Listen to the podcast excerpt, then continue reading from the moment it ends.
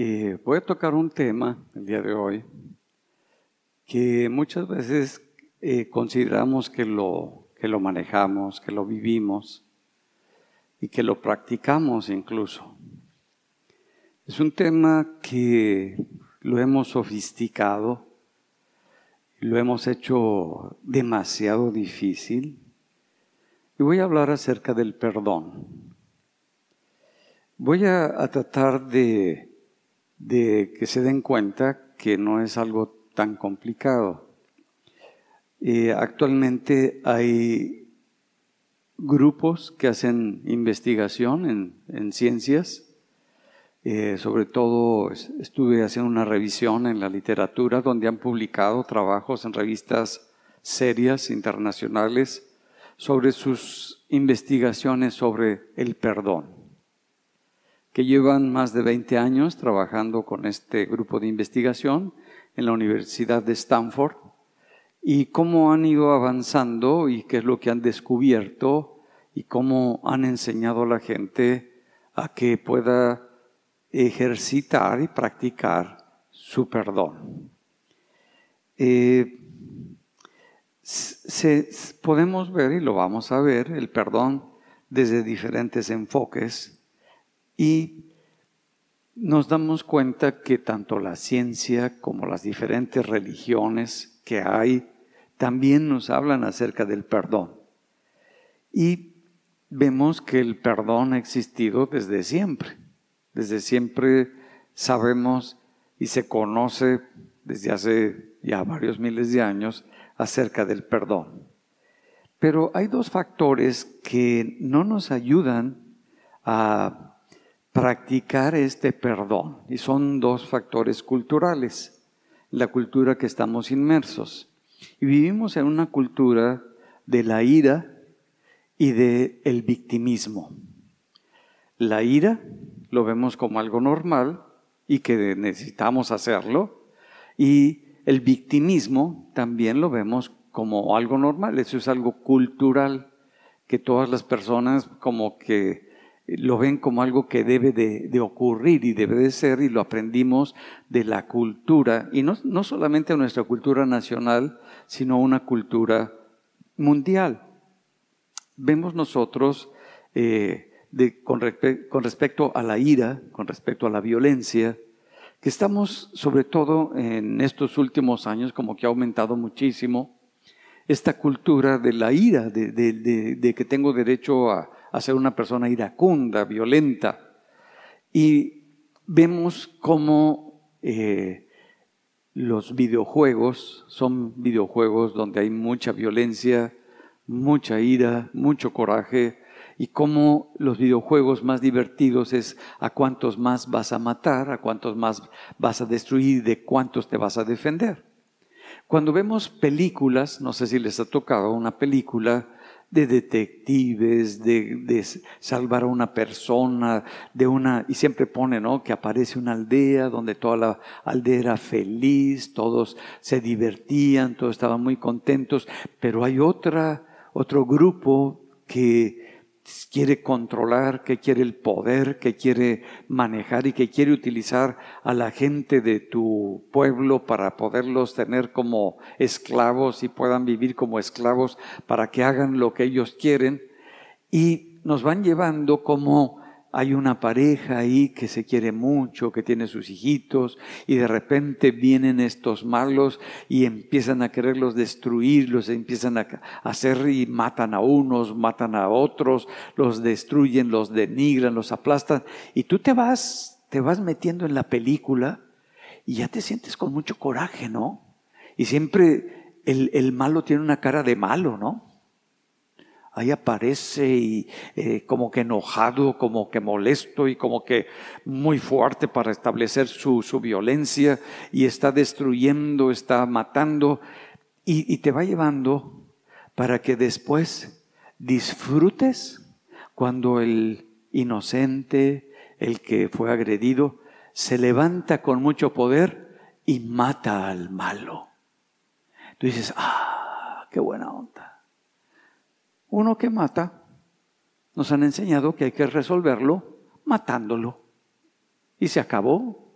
Y entonces todos somos muy felices. Y sales de la, película hasta tranquilo, qué bueno que lo mataron. Hijo, se lo merecía.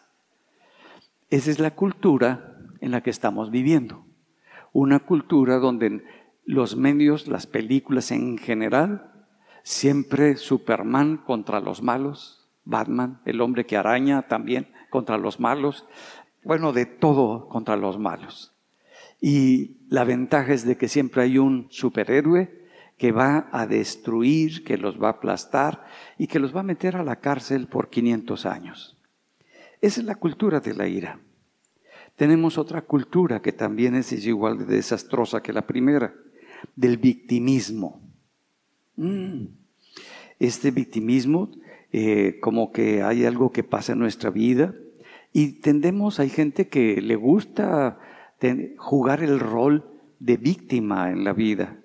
Porque, y, y yo creo que muchos de nosotros en algún momento hemos sido y hemos jugado ese rol de víctimas porque me tocó una situación, estoy pasando por un momento difícil, porque me agredieron, porque me ofendieron, un momento traumático, muy doloroso, y en ese momento pues eh, nos sentimos tan vulnerables, tan desprotegidos, como que necesitamos que alguien nos proteja. Y bueno, cuando experimentamos ese cuidado, esa protección de las personas, descubrimos que es algo placentero, que es algo agradable, que los demás están sintiendo algo que, que yo tengo.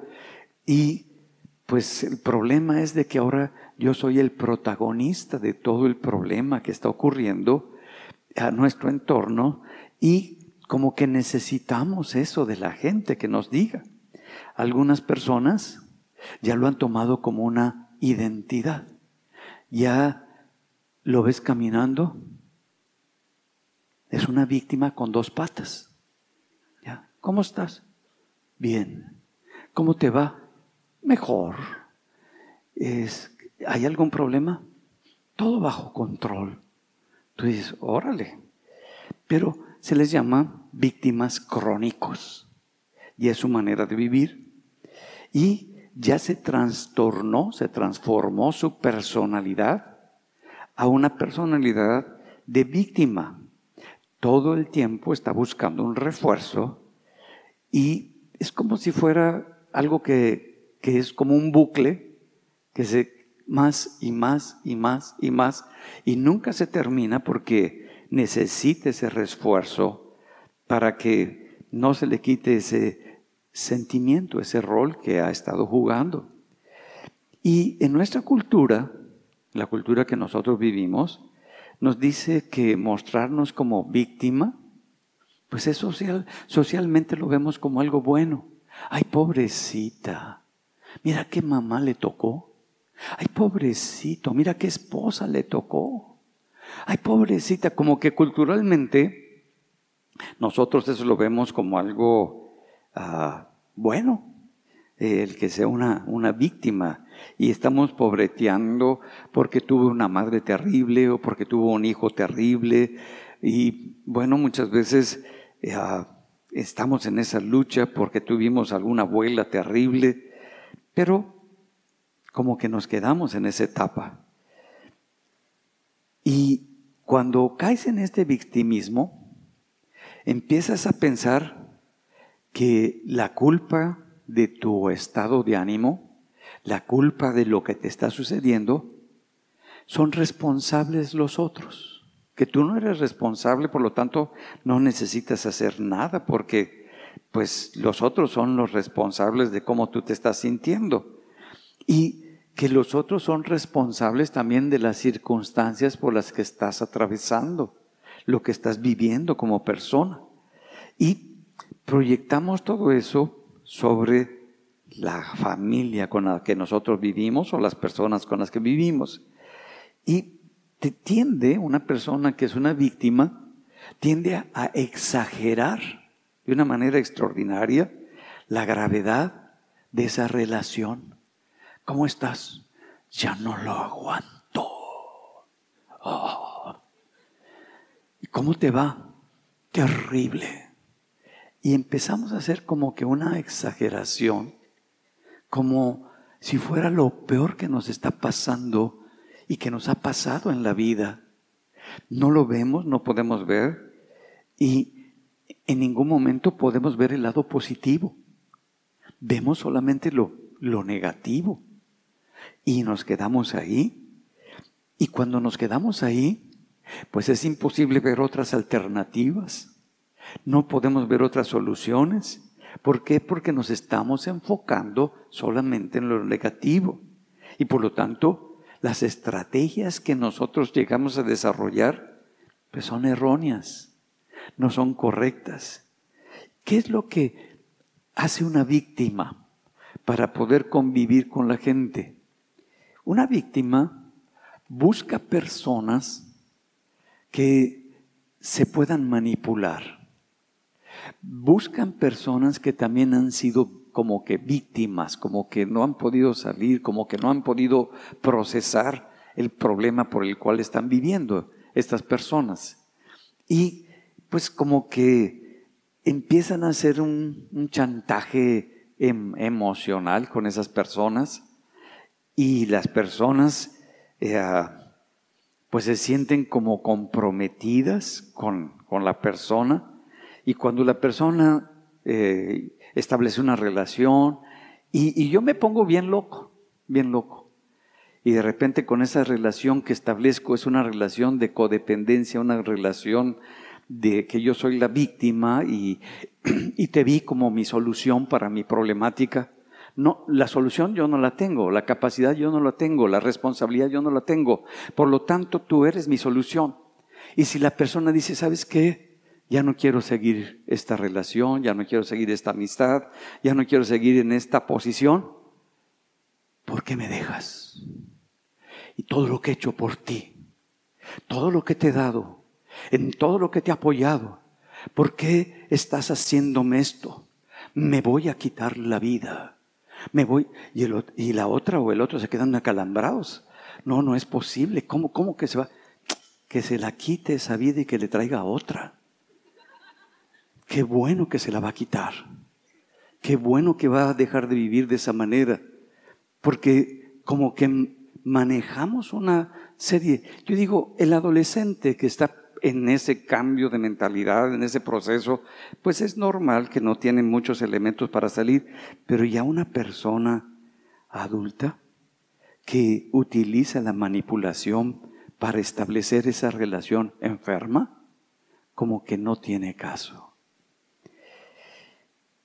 El perdón, cuando lo mencionan los investigadores, dice, es una habilidad que se puede entrenar. Ah, caramba.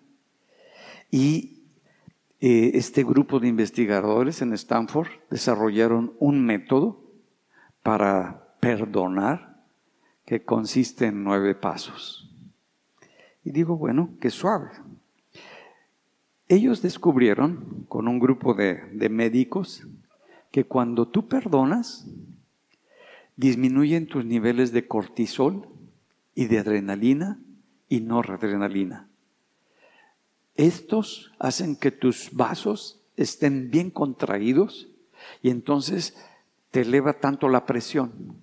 Pero que cuando tú perdonas, de verdad, te disminuye esa liberación que tienes tan fuerte y te empieza a bajar tu presión arterial. Te empiezas a sentir muy bien. También reduce el estrés que cuando perdonas, el enojo, la ira, también disminuye. Y por lo tanto también disminuye la depresión que puedes llegar a, sentir. Ah, entonces como que va interviniendo en, en, nosotros y también que muchas personas, cuando es tanto esa falta de perdón que tienen, se empiezan a enfermar con dolores. ¿Por qué? Porque su sistema inmunológico empieza a activarse porque como se alteró su flora intestinal y se alteró su sistema circulatorio, ahora todo su sistema inmunológico está como que defendiéndose cuando no hay de qué defenderse. Y cuando tú te sanas, se empieza hasta arreglar tu intestino, la absorción de los alimentos, y hay una regulación. Eso lo, lo menciona, que se eleva tu nivel de optimismo, la esperanza también, que también aparece la compasión por otras personas, que hay mayor vitalidad física. Y esto dicen que no porque pase todo esto quiere decir que perdonar sea fácil. No, es todo un proceso. Ah, también eh, mencionan que hay mucha gente que hacen del perdón algo tan difícil, tan complicado, de algo que es normal en la vida, de algo que nos ocurre a todos. Y lo hacen tan complicado y tan esotérico como que si necesitaron una, una cosa acá tremenda para poder ejercer su perdón. Y vemos nosotros que ante las personas que nos llegan a lastimar, pues todo eso como que no es tan fácil, pero yo, yo, yo me pregunto y te pregunto, ¿cuántos de ustedes han sido muy lastimados? lastimados por otra persona, por agresión, todo eso, que, que, te han lastimado. Yo creo que todos en algún momento nos han lastimado. Pero te tengo una noticia también. Tú también has lastimado. Has lastimado. Como que vemos cuando nos lastiman como algo terrible, pero no vemos cuando nosotros lastimamos. Pero así es no, no nos damos cuenta.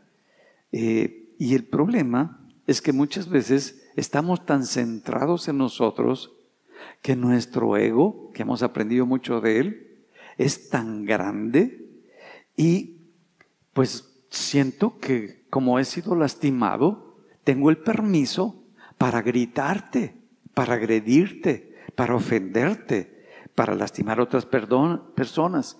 Porque normalmente cuando nos lastiman, hacemos tan magno, magnificamos esa agresión que nos han hecho de una manera tan desproporcionada, porque somos narcisistas. Yo soy muy especial. Yo soy muy sensible o yo soy muy especial. Y llegamos a pensar, muchas veces este tipo de personas que no pueden perdonar, que el mundo comienza aquí en tu espalda y termina aquí adelante de ti. Todo lo demás no tiene valor. O sea, tú lo eres todo. Y no puede ser así.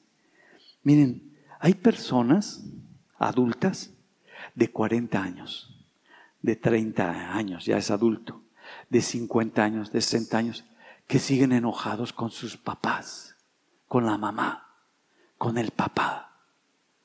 Ya llevan 45 años enojados.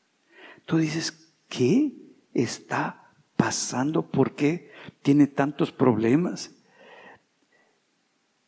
¿Será que se quieren sentir más nobles que sus papás? ¿Será que se quieren sentir mejores que, que, sus papás? Por lo cual tienen el permiso de enojarse contra ellos. Porque ellos son diferentes que sus papás.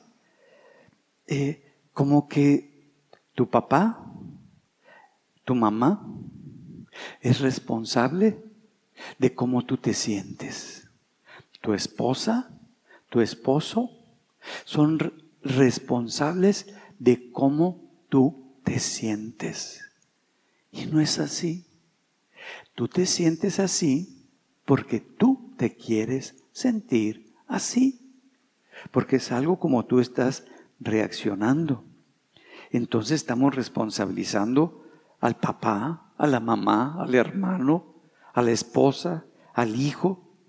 Y cuando tú te haces responsable de cómo tú te sientes, estás asumiendo tu papel, tu responsabilidad de tu sentir, Y no tiene que ver nada con tus padres, ni con tus hermanos, ni con tu esposo o esposa, o con tu jefe. No tiene nada que ver con ellos. Por eso necesitamos entender lo que es nuestra naturaleza humana, el cómo nosotros somos, nuestro comportamiento, y dejar de estar viviendo como que enojado. Y cuando te dicen, oye, ¿por qué no te pasas y convives con tu mamá o con tu papá o con el que estás embroncado. No, es que ella o él nunca me amó, nunca me amó. Oye, ¿cuántos años hace que saliste de tu casa? Veinte años. Ah, y entonces no puedes convivir, no, porque nunca me amó. Parece que esa persona se fue a vivir a un búnker donde no salió por 20 años. Y como no salió por 20 años, no pasó nada en su vida. No ocurrió nada en su vida. No aprendió, no maduró, no nada. Lo mismo que le ocurrió hace 20 años, lo sigue con el día de hoy, con la misma situación. Y no es así. No es posible que tengamos esa disponibilidad para vivir de esa manera, como que no tuvimos nada que aprender de la vida, de las personas, de las circunstancias. Mira, hay estadísticas, estaba viendo una estadística que un promedio de 35 mil niños de, de cero, del momento de su nacimiento a los ocho años, se mueren al día por desnutrición. 35 mil. A los ocho años se murieron los niños. Y tú sigues atorado porque cuando tenías ocho años tu mamá no te amó o tu papá no te amó. Cuando hay cosas mucho más terribles, ¿no será que es necesario que salgas y vayas a una colonia que no tiene recursos y alimentes a uno de esos niños para que veas otra perspectiva acerca de la vida? Hay otra cosa más terrible. Hay personas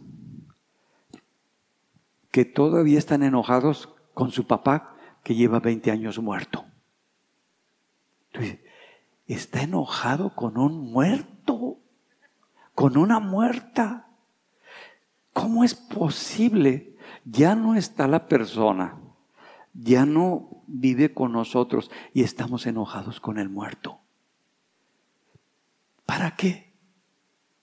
¿En qué te edifica o en qué te sirve el que estés enojado con el muerto? Y luego hay familias que vienen de familia del bisabuelo, o el tatarabuelo, el bisabuelo, el abuelo, el papá, el hijo, el nieto, el bisnieto, que siguen en todas esas generaciones enojados porque el tatarabuelo se peleó con el otro y lo mató. Y como están tan enojados, ese coraje familiar lo siguen pasando. Y lo hemos visto en la historia, en las películas, en todas las cosas. Un coraje, un enojo, una falta de perdón por algo que ocurrió hace 100 años. No es posible y yo no me llevo con esa familia. Hay personas que han hecho de este enojo su identidad. Te llegan y dicen, hola, buenos días, me llamo Pedro X. Ah, y mi madre nunca me quiso. Ah, caramba, tu madre nunca te quiso. Tuve una madre pésima, fue terrible, nunca maduró. Bueno, eso te estoy diciendo, me da excusa para atacarte, para ofenderte, para decir lo peor, para hablar mal de ti, porque pues no, no fui amado, no fui querido. Entonces tengo esa excusa mental para defender mi propia insensibilidad. Y como que me cuesta trabajo, por eso no soy amable contigo, por eso soy agresivo contigo porque fui muy maltratado cuando fui, niño. Por eso te contesto, te, te, grito, te denigro, te menosprecio, porque tengo ese permiso. Eh, estaba viendo eh, de un terapeuta que estaba viendo a una pareja y la mujer, el esposo le dice algo a la esposa y la mujer se voltea y lo empieza a agredir, lo empieza a denigrar.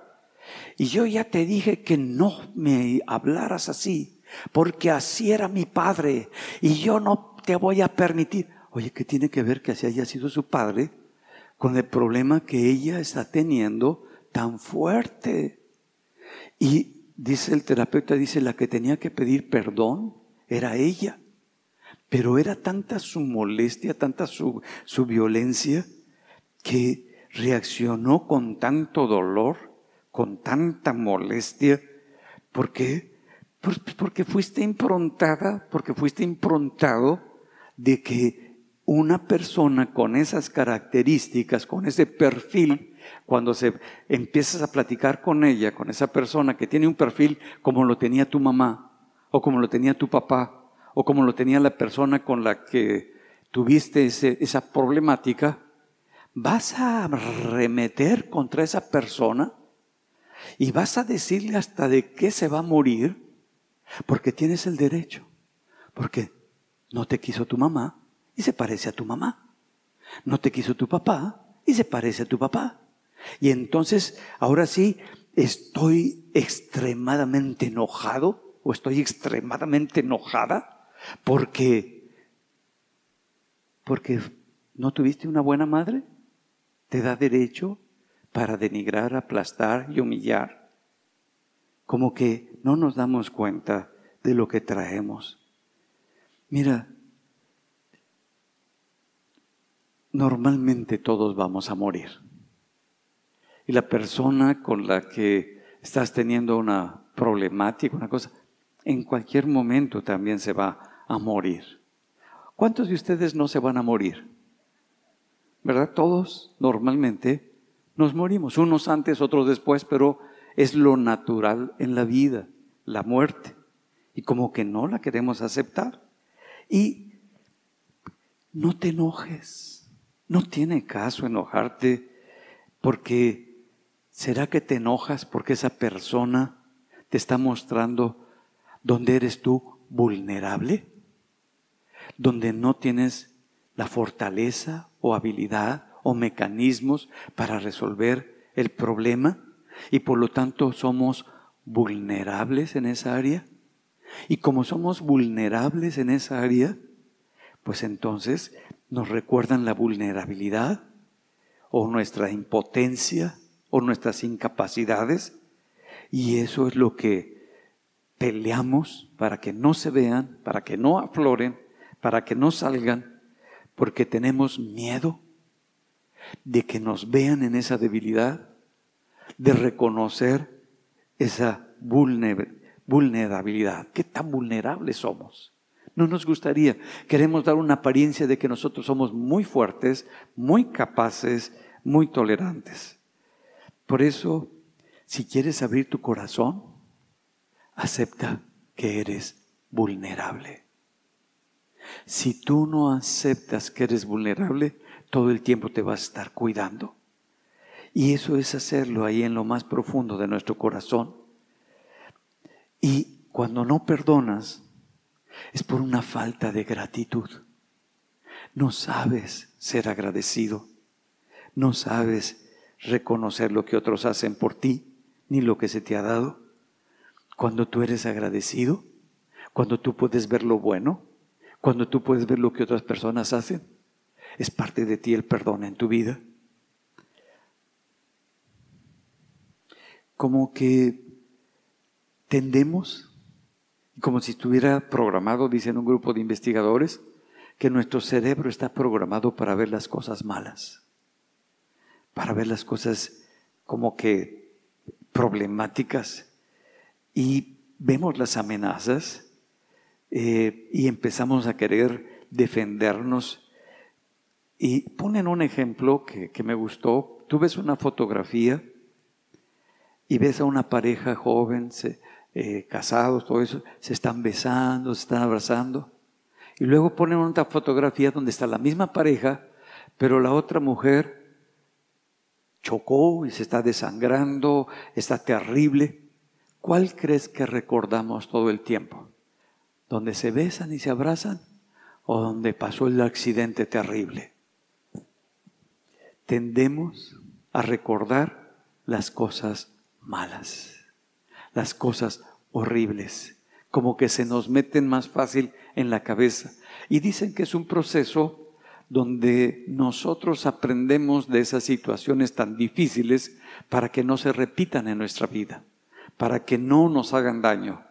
Y aprendemos de eso, pero se necesita también no permitir que eso nos vaya definiendo, porque podemos caer en el otro extremo de todo el tiempo estar viendo nada más lo malo, lo difícil, lo que destruye. Un problema que también tenemos es que llegamos a pensar que nuestros padres debieron de ser afectuosos, cariñosos, amables, respetuosos, una maravilla. ¿Cuántos pensaron eso? Que sus papás debían de ser así. Y no lo fueron que no debió de haber diferencias entre los hermanos y las hubo. Que debieron de estarme apapachando, ayudando todo el tiempo, pero no. ¿De dónde sacaste la idea que así deben de ser los padres? Los padres, el padre y la madre, pues son como ellos son, de acuerdo a los recursos que ellos tienen. Y como no cumplieron el estándar que tú has establecido, el, nivel que le has puesto, pues no, ya está reprobado tu papá, ya no tiene derecho a más. Y yo quisiera que mis papás cambiaran, que fueran diferentes para que no se me haga tan difícil mi relación con ellos. Bueno, tú quisieras muchas cosas, pero esa no es tu parte. Esa es la parte que le corresponde a la otra persona. Y como que nosotros siempre estamos a la expectativa. ¿Cuántos cuando llegaron a la congregación eran recién convertidos, todo eso, creyeron que todos los que estábamos aquí vivíamos nuestro cristianismo, no mentíamos, no robábamos, no nada?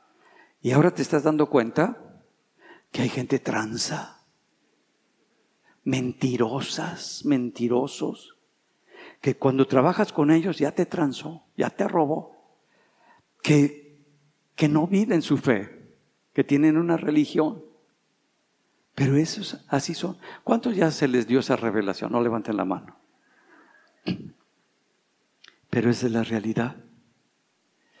Y yo esperaba que esa persona reaccionara de esta manera, después de todo lo que le di, lo que le enseñé, todo eso, yo esperaba y como yo esperaba, y cuando veo que reacciona de una manera, todo eso, no, la persona no ha podido cambiar.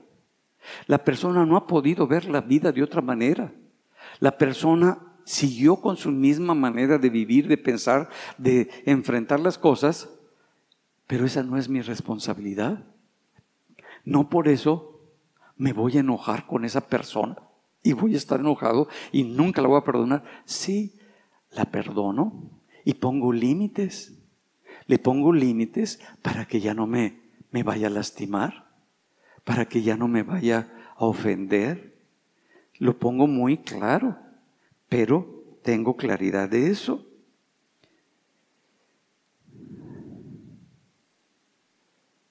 Como que quisiéramos tener una verdad diferente de lo que es cuando el esposo o la esposa ha sido infiel para con nosotros, pues sentimos como que pues no nos debieron de haber traicionado, como que no nos debieron de haber hecho eso. Y viene como una crisis emocional, nos sentimos devastados por ese problema y llegamos a pensar que el mundo pues no es seguro y que no hay nada seguro y por lo tanto vivo una vida desequilibrada, siempre a la defensiva. Por eso, ¿por qué? Porque lo que ocurrió no va de acuerdo a lo que yo esperaba, a lo que yo consideraba. Y ahora pues ya no tengo amigos, ya no convivo con otras personas. ¿Por qué? Porque no hay un lugar seguro, porque no existe nadie con la cual yo pueda confiar y me vuelvo una persona egoísta. una persona centrada en mí y esto me impide cada vez sanar. Yo quisiera de alguna manera pues ver cómo puedo ser libre para que todo esto se quite. Mira, si te das cuenta, todas las religiones, todas las filosofías nos hablan acerca del perdón. Buda habla del perdón, Mahoma habla del perdón, cualquiera que sea la religión, pero lo que dicen ellos no es mejor de lo que tú crees acerca del perdón. Siempre como que yo tengo una mucho mejor idea acerca de las, de las concepciones del perdón, pero sigo con ira y sigo con amargura. El perdón es una manera de vivir, es una forma que tenemos nosotros. Es, sé que no estoy de acuerdo contigo, pero no por eso no te voy a perdonar. Te voy a perdonar. Es tener esa libertad para poder convivir con esa persona. Pero, ¿qué haces cuando una persona toma tu idea más valiosa, toma tu valor más significativo y lo aplasta y te lo escupe en la cara? ¿Qué quiero decir con esto? Estaba viendo el testimonio de una joven, como de 34 años. y estaba hablando y testificando que ella vivía en su casa con su mamá y con su hermano. Y al lado vivía otra familia que tenían varios hermanos y una, dos hermanas. Y una de esas eh, hermanas era amiga de ella y el hermano más chico de ellos tenía 17 años era muy problemático. Siempre andaba viendo a ver qué robaba y todo eso. Ya se había metido a su casa a robarles una vez. Y la mamá siempre le decía, hola Jimmy, ¿cómo estás? Para que viera que estaba viendo que se quería meter a su casa a robar. Este joven un día se mete a su casa de la vecina, pero ahí estaba su hijo, un joven de 22 años. Este adolescente que se mete para robar, se asusta y lleva una pistola y le da un balazo en la cabeza. La mamá escucha y va llegando, se mete corriendo, ve todo lleno de sangre el lugar y el muchacho está escondido, sale y le da un balazo a la mamá y la mata también. Por fin, agarran a este joven, cadena perpetua, y ella tiene siete años recordando todo lo que vivió. Se casó y al casarse con una persona, ella dijo, bueno, ¿qué, qué, ¿qué está pasando dentro de mí? ¿Qué está ocurriendo dentro de mí? Y en esa lucha, en esa crisis que tiene, dice, voy a ver. Y me, dice, me metí a googlear, me metí a ver qué es lo que había de dónde estaba este joven, en qué cárcel estaba y cómo estaba viviendo. Dice, yo tenía mucho coraje, mucha ira contra él y me había amargado. Y quería saber cómo estaba viviendo. Y ya vi que vivía en un cuarto de cuatro por cuatro, que no salía, que le salía un poco de luz, le entraba por ese lugar y no comía de lo mejor. Y así iba a vivir toda su vida. se me dio tristeza, me dolió saber lo que estaba viviendo por la problemática que había generado. Dice, y decidí perdonarlo. Decidí perdonar desde mi corazón. Y le escribí una carta. Y en esa carta le puse, te perdono, me destrozaste todas las navidades, los cumpleaños, que pude haber tenido con mi madre y mi hermano, me los robaste, pero te perdono. Y escribió la carta, le puso más detalles, se la mandó a la cárcel donde estaba este joven. Dice, del momento que puse la carta, sentí que un peso tan enorme se fue de mí, empecé a ver la vida diferente, me sentí contenta, me sentí libre, me sentí muy bien, dejé de pensar en este joven y ahora mi vida cambió. Ah, a eso se refiere, que muchas veces lo que para ti era lo más valioso, lo que para ti era lo más significativo, lo que para ti era lo más importante, viene otra persona, te lo aplasta, te lo escupe, ese valor que tú tenías. Y te pasa esto. Desde el punto de vista de las neurociencias, ¿qué es lo que produce eh, la falta de perdón? Bueno, hace que se libere mucho cortisol y mucha adrenalina y noradrenalina, que tu sistema nervioso no esté equilibrado, no esté regulado. Y si tu sistema nervioso está desregulado, tu sistema endocrino también. No vas a producir las hormonas correctamente, te vas a alterar completamente. Y por lo tanto, todo, toda esa molestia se va a manifestar con enfermedades. No vas a tener la capacidad para resolver el problema. No vas a tener la habilidad para pensar correctamente sobre el problema. Si tu hijo, tu hija, cualquier persona te sientes que te agrede, en un milisegundo todo te cambió. Ya ves las cosas desde otra perspectiva, ya te sientes completamente agredido, el flujo de sangre empieza a irse a tu cerebro de una manera tan especial que puede destruirte incluso, romperte vasos en tu cerebro por ese coraje, por esa ira, porque no puedes perdonar. Y no es la, la persona que tú tienes delante de ti, es quizás otras cosas que no has podido arreglar en tu vida por falta de perdón a tu padre, a tu madre, a quien sé, no sé quién, y no lo has podido procesar. Y esto es lo que pasa en nosotros. Se produce tanto estrés porque para ti nada más hay blanco y negro, rojo y azul, y no hay, no existe ninguna otra posibilidad.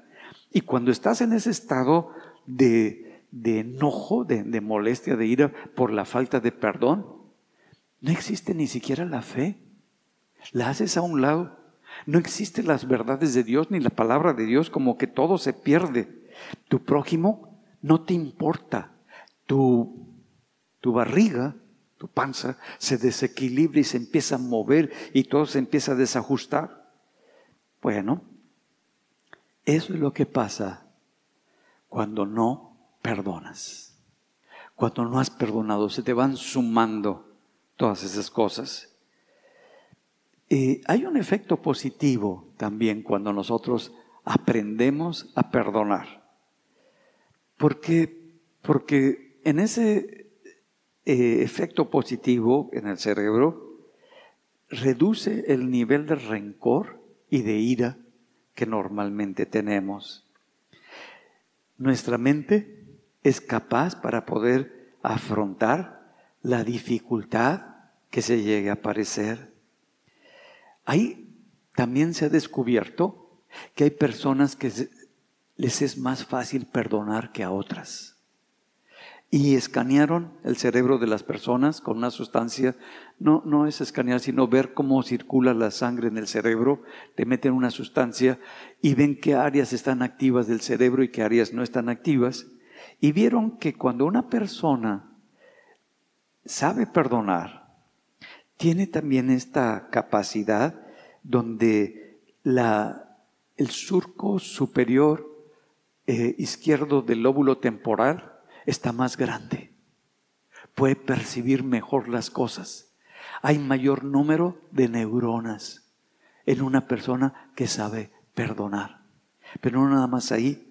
También la corteza prefrontal izquierda, la que razona, la que integra entre lo bueno y lo malo, cuando tú aprendes a ejercitar tu perdón, tienes menos trastornos depresivos. Esas personas Tienes mayor cantidad de neuronas también en esa área que te permite reflexionar, que te permite ver el problema y comprenderlo y ser empático. Por eso esas personas no solamente pueden perdonar, sino también se saben perdonar ellos mismos. Que cuando tú ejerces el, el perdón, aprendes a vivir con lo sucedido, con lo que ocurrió, no para que huyas de eso, sino que lo aprendes a vivir y sigues adelante en tu vida.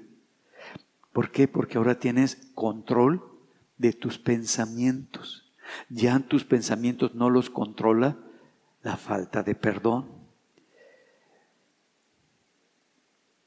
Bueno, el perdón, a final de cuentas ellos dicen que reduce la hiperactividad crónica que tiene tu sistema simpático, el sentir que tienes que estar haciendo mil cosas y se regula tu sistema inmunológico, tu sistema endocrino, tu microbiota, las bacterias que tienes en tu cuerpo. Eso es lo que nos dice. Yo me preguntaba, esto lo dice la ciencia, esto lo dice la ética, esto lo dice la filosofía. ¿Qué nos dice la Biblia? ¿Qué nos dice el cristianismo? Todo esto que les he comentado es un enfoque humanista, un enfoque de la ciencia, un enfoque de los estudios que se han hecho, pero ¿qué nos dice Dios? mira, quisiera leerte Efesios 4, versículo 22. En cuanto a vuestra pasada manera de vivir, despojaos del viejo hombre que está viciado conforme a los deseos engañosos y renovaos en el espíritu de vuestra mente y vestíos del nuevo hombre, creado según Dios en la justicia y santidad de la verdad. ¿Qué es lo que me está diciendo Pablo? ¿Qué es lo que me está hablando Dios con respecto a esto? Dice que me dé cuenta de que está lleno mi vieja naturaleza, mi viejo hombre, que normalmente me muevo con deseos, no con valores, no con principios, no con una verdad de la palabra de Dios, sino que me muevo, mi viejo hombre se mueve por los deseos. Y que esos deseos no es la verdad, sino que son engañosos esos deseos. Y luego me dice que yo puedo cambiar todo esto que está en mi vieja naturaleza cuando en mi espíritu, dice, que empiece a ejercer, a poner pensamientos en mi mente. Y entonces los pensamientos que va a tener mi espíritu vienen de lo que he aprendido de la palabra de Dios, de lo que Dios me muestra en su verdad, y yo los empiezo a poner. Y ahora le estoy dando lugar a otros pensamientos que salen de mi vida espiritual porque estoy alimentando mi espíritu con la palabra de Dios y esos pensamientos empiezan a reubicar por completo mi, mi naturaleza y quitar la vieja naturaleza. Y luego dice en el verso 25, por lo cual, desechando la mentira, me está diciendo que mi vieja naturaleza era mentirosa y dice, si quieres vivir correctamente, deja de decir mentiras, deséchalo. Tenías esa naturaleza, ya no lo hagas. Habla con la verdad. Hablad verdad cada uno con su prójimo. Ah, que yo puedo, me está diciendo la palabra, que yo puedo hablar la verdad con la persona con la que estoy conviviendo. Porque somos miembros unos de otros, no somos extraterrestres, sino que somos miembros unos de otros. Estamos en unidad, somos una familia, tanto espiritual como natural, como con la gente con la que trabajamos. Dice, pues estás viviendo, dice también, airaos, pero no pequéis. No se ponga el sol sobre vuestro enojo, ni deis lugar al diablo. El que transaba, el que hurtaba, el que era ladrón, no robe más, sino que se ponga a chambear, haciendo con sus manos lo que es bueno, para que tenga que compartir con el que padece necesidad. Ninguna palabra corrompida salga de vuestra boca, sino la que sea buena para la necesaria edificación, a fin de dar gracias a los oyentes, gracias a los oyentes. Y luego algo que después de decirnos cómo es nuestra naturaleza, dice, y no contristéis al Espíritu Santo de Dios, con el cual fuiste sellados para el día de la redención. Quítese de vosotros toda amargura, enojo, ira, gritería y maldicencia y toda malicia. Ante sed benignos unos con otros, misericordiosos, perdonándoos unos a otros, como también, como Dios también os perdonó a vosotros en Cristo.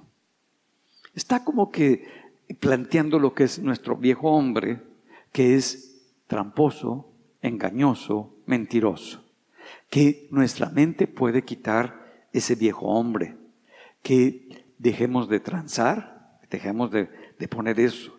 Y también nos dice que tengamos cuidado de no amargarnos, que nos vistamos del nuevo hombre y que desechemos todo lo falso y que nos dediquemos a ser productivos, quitar la ira, la amargura de nosotros.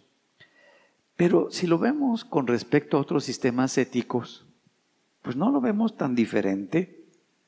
El sistema ético de Confucio también dice que perdonemos. El sistema humanista que acabamos de ver también dice que perdonemos. Los musulmanes también dice que perdonemos. El sistema ético islámico también dice que perdonemos, que no robemos, que digamos la verdad, pero ninguno dice que quitemos la amargura y que perdonemos con el corazón. Dios no está interesado en tu comportamiento moral. Y como que nos enfocamos como lo más importante, lo moral. No está enfocado simplemente en lo moral.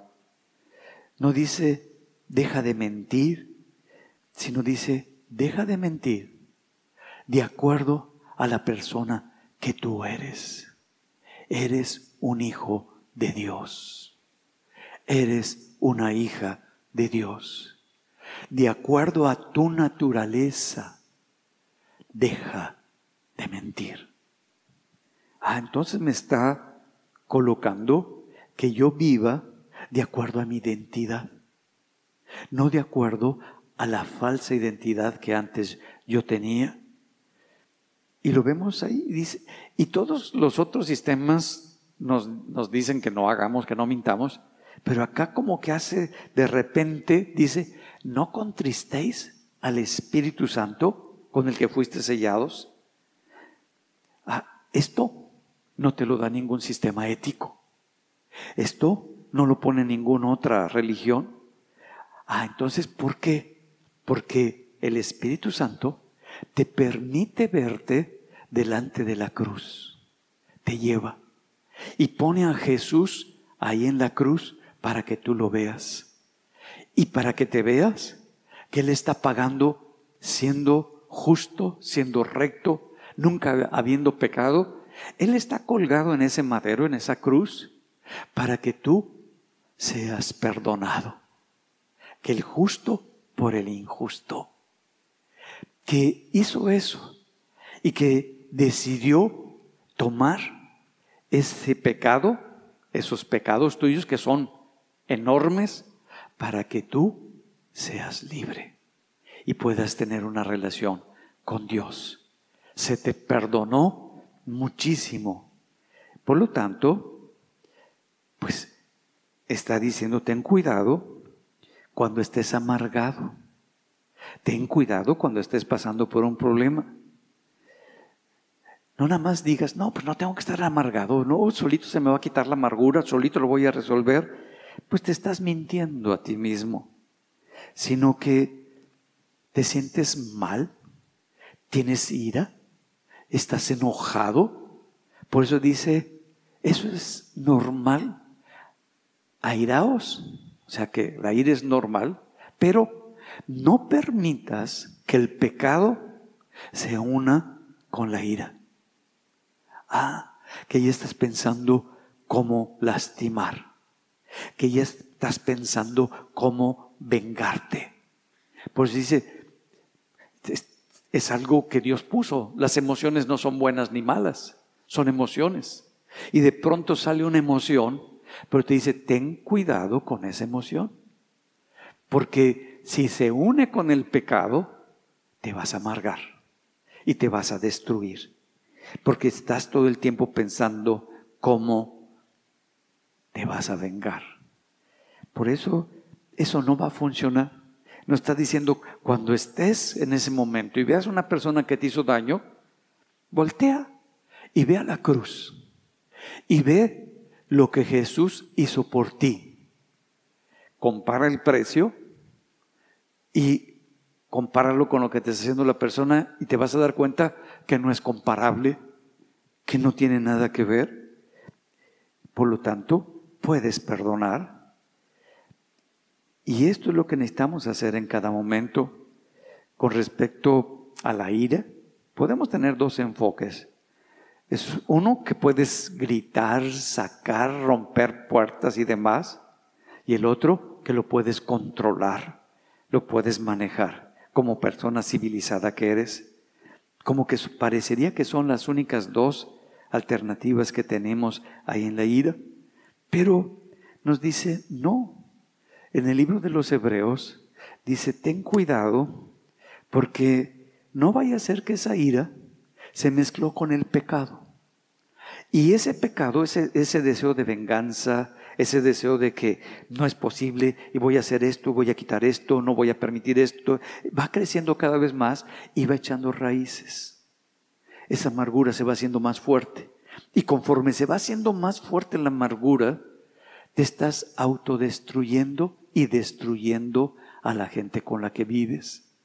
Por eso dice, no vaya a ser que este problema de ira, de, de coraje que tienes, empiece a destruirte por algo que viviste, que experimentaste. Por eso, despierta. ¿Qué fue lo que te molestó? ¿Qué fue lo que te hizo sentirte tan terrible una situación? ¿Será que cuando alguien te lastima, tú piensas que la persona que te está lastimando debería de pensar y de sentir como tú sientes? ¿Que debería de ver la vida y de resolver la vida como tú la resuelves? Y cuando estás siendo muy agredido, tú ya tienes toda una historia de por qué te lo hizo y cuál fue la causa por la cual te lo hizo. Y ya estás diciendo, es que está brincando, es que me está agrediendo, es, y ya construiste toda una historia. Porque la gente tiene que pensar igual que tú. Porque la gente tiene que sentir como tú sientes. Porque la gente tiene que razonar o analizar o ver las cosas como tú lo ves. Cuando estamos en esa perspectiva, como que nos bloqueamos y ya no somos sensibles y queremos que se haga justicia. Justicia o venganza, que se ejerza. Y cuando estás enojado, arde Troya. Nos dice Pablo que te coloques en la misma posición que Jesús se colocó. Te perdonó cuando Tú eras el que deberías estar siendo crucificado. Te perdonó. Y muchas personas creen que no deben de perdonar porque ellos no tienen nada malo. Son perfectos. Y como son tan perfectos y tan buenos, no tienen nada malo, pues no, no, se llama orgullo y se llama arrogancia y no se han arrepentido de sus pecados. Por eso no pueden perdonar. Es lo que nos está diciendo la palabra. ¿Estás amargado con alguien? Porque tienes un sentido de superioridad, donde tú no te equivocas, tú no fallas, tú haces todas las cosas bien, el otro el otro hizo lo terrible, ¿por qué lo voy a perdonar? Y estamos amargados con esa persona porque sentimos que somos mejores que ellos, que pensamos mejores que ellos, que resolvemos mejor las cosas de ellos. Eso se llama orgullo. ¿Y el problema? ¿No será que tú no te has perdonado? ¿No has arreglado eso contigo? Por esa, esa arrogancia y esa falta de arrepentimiento. Una mujer estaba escuchando un testimonio. Le dijo a un pastor que había ido para pedirle perdón a Dios, pero que finalmente no se sintió perdonada. Y por lo tanto no se puede perdonar a sí misma. Pero veamos un poquito, ¿qué es lo que está diciendo esta mujer? Esta mujer está diciendo que no ha confesado su verdadero pecado cuando fue delante de Dios. El pecado que la ha deprimido, que se llama orgullo.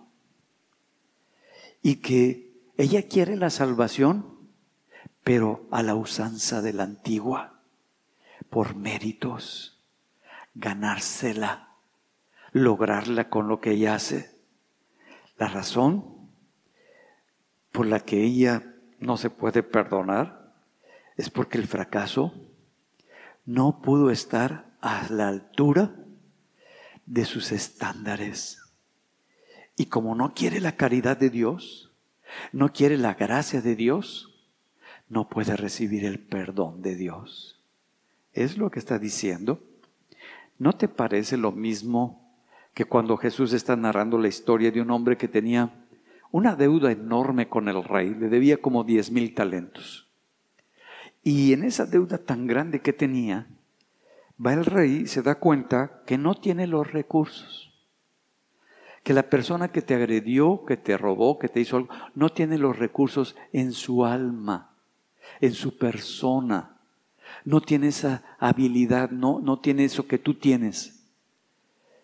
Y el rey que si tiene los recursos, que tiene todo eso, le dice, ven, ¿cuánto me debes? Diez mil talentos, Señor. Ya no me debes nada. Uh, se va feliz. Pero se encuentra una persona que estaba bajo él, que le debe diez talentos. Nada. Y le dice, págame. Págame porque la deuda es muy grande, me tienes que pagar. Y es, y como no tiene con qué pagarle, lo mete a la cárcel. Ahí lo tiene con amargura encerrado en su corazón. Ahí está en esa cárcel. Y está en esa lucha, está en esa crisis, y lo manda a llamar al rey. Le dice, oye, ¿cuánto me debías tú? Pues diez mil talentos, mi rey. ¿Se te perdonó todo? ¿Por qué si se te perdonó todo, tú no puedes perdonar a esa persona. Por lo tanto, todo lo que me debías, ahora me lo debes. ¿Qué es lo que nos está diciendo?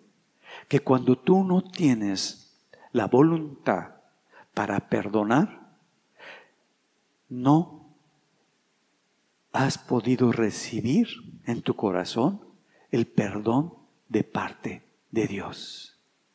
Eso habla de que no has sido perdonado de tus pecados. Y eso es terrible, porque estamos ahí en ese momento tan difícil. Y por eso es como nos dice, no contristéis al Espíritu Santo. El Espíritu Santo te está llevando a que te veas en Cristo, que compares lo que hizo Dios por ti con la vida que tú llevabas y los pecados que tú practicaste, que te fueron perdonados y que ahora perdones de corazón. Y cuando uno experimenta ese perdón, tenemos libertad. ¿Cómo sabemos que una persona perdonó? Su vida cambia. Una persona que no acaba, no, que dice, no, yo ya perdoné todo, pero sigue igual, reacciona igual, se siente ofendida, siente agredida de la misma manera, no ha perdonado pero tampoco has recibido el perdón. Yo espero que esto te sirva y puedas arreglar esta parte en tu vida para que puedas cambiar y ser libre y puedas perdonar. Vamos a ponernos en pie.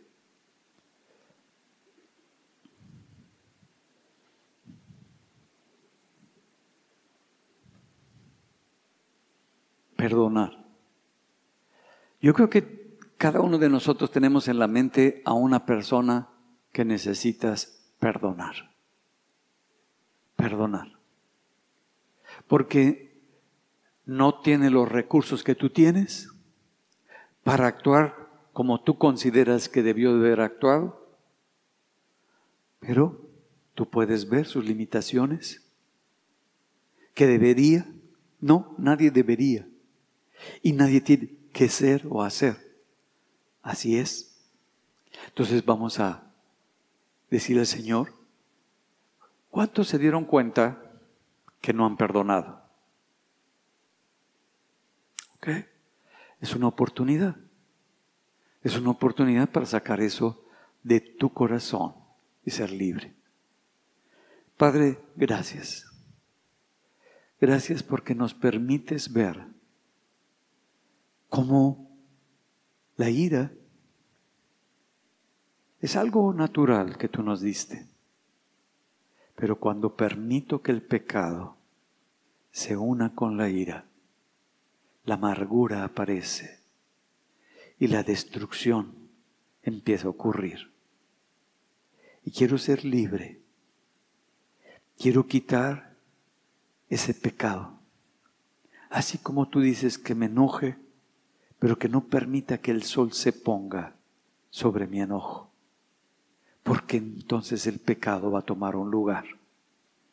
Que pueda enfrentar mi dolor, ver la vulnerabilidad en la que me encuentro, el cómo fui afectado, el cómo fui lastimado, el cómo me ofendió eso, para que vea qué tan frágil yo soy y qué tan vulnerable yo soy. Ayúdame a darme cuenta que nadie tiene la responsabilidad de cómo yo me siento sino que es mi responsabilidad. Para poder, Señor, estar unido contigo y verme que mis pensamientos yo los puedo poner. Por eso me dices tantas veces, piensa en todo lo justo, todo lo bueno, todo lo amable, todo lo que es de buen nombre, todo lo que hay virtud alguna, piensa en eso. Que cambie mi manera de pensar y que deje esa antigua manera de vivir para que pueda ser libre y disfrutar. Que deje de eh, tener la expectativa de cómo debe de ser la gente para que la acepte como es y partiendo de ahí pueda tener esa libertad para comunicarme. Gracias Señor por el perdón tan grande que me diste en Cristo. Ayúdame a que el orgullo o la soberbia no se pongan por arriba de este perdón, sino que pueda tener esa capacidad para poder reconocer las limitaciones que la gente tiene y no pensar que ellos deben o necesitan hacerlo a mi manera, ¿Y si he manipulado? ¿Y si manipulo todavía? Ya no quiero vivir como el mundo vive. Ya no quiero vivir en la cultura de la ira ni del victimismo.